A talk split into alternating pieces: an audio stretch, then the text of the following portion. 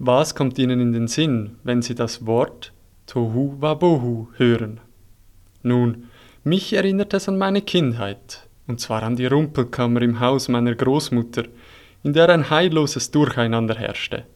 Der Begriff Tohu Wabohu wird heute meistens als Synonym für ein Wirrwarr, Durcheinander oder Chaos verwendet. Eigentlich ist Tohu Wabohu hebräisch und besteht aus zwei Worten, nämlich Tohu was mit Wüste, und Wabohu, was als Einöde übersetzt werden kann. Berühmt ist die Redewendung, weil sie gleich zu Beginn der Bibel steht. Am ersten Tag erschafft Gott die Erde und den Himmel, doch die Erde ist noch Tohu Wabohu.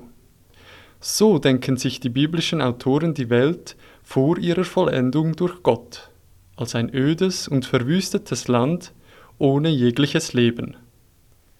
Dieselbe Wortkombination findet sich im Alten Testament nur noch an einer Stelle. Sie steht in einer Vision des Propheten Jeremia und schildert den Zustand eines Landes nach einem Krieg.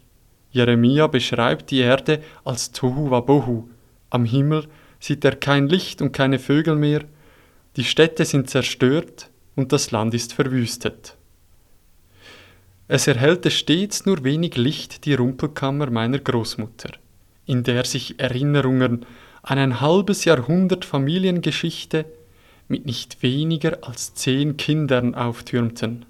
Doch es sah in ihr nicht ganz so schlimm aus, wie man sich die Welt vor dem ersten Schöpfungstag vorstellt.